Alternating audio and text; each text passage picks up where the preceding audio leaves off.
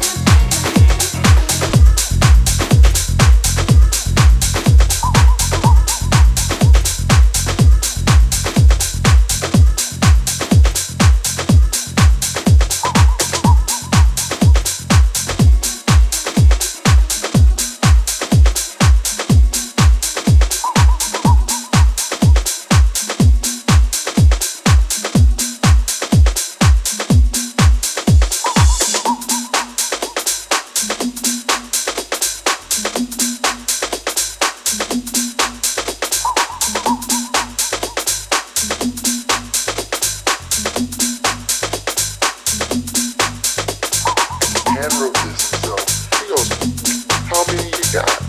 I'm like, you might want to think about it. Because I got a thousand in my car. How many do you want?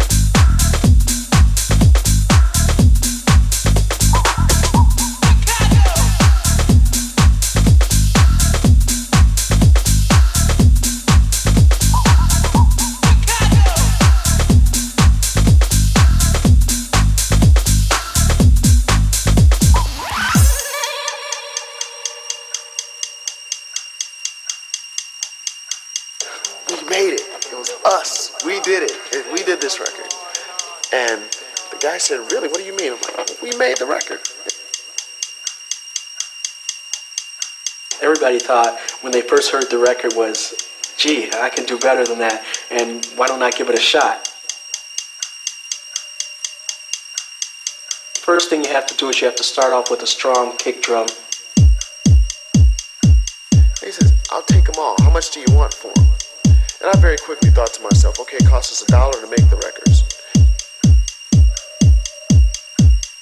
And then you have to have a bass line. I want to get two dollars at least, because then I'll make fifty cents and Jesse will make fifty cents and we'll be cool. From there, you build on it. You build on it with uh, with the hi hat. You build on it with uh, claps. Four dollars, figuring a guy would want to negotiate me down. You build on it with uh, snare drums. You said, okay.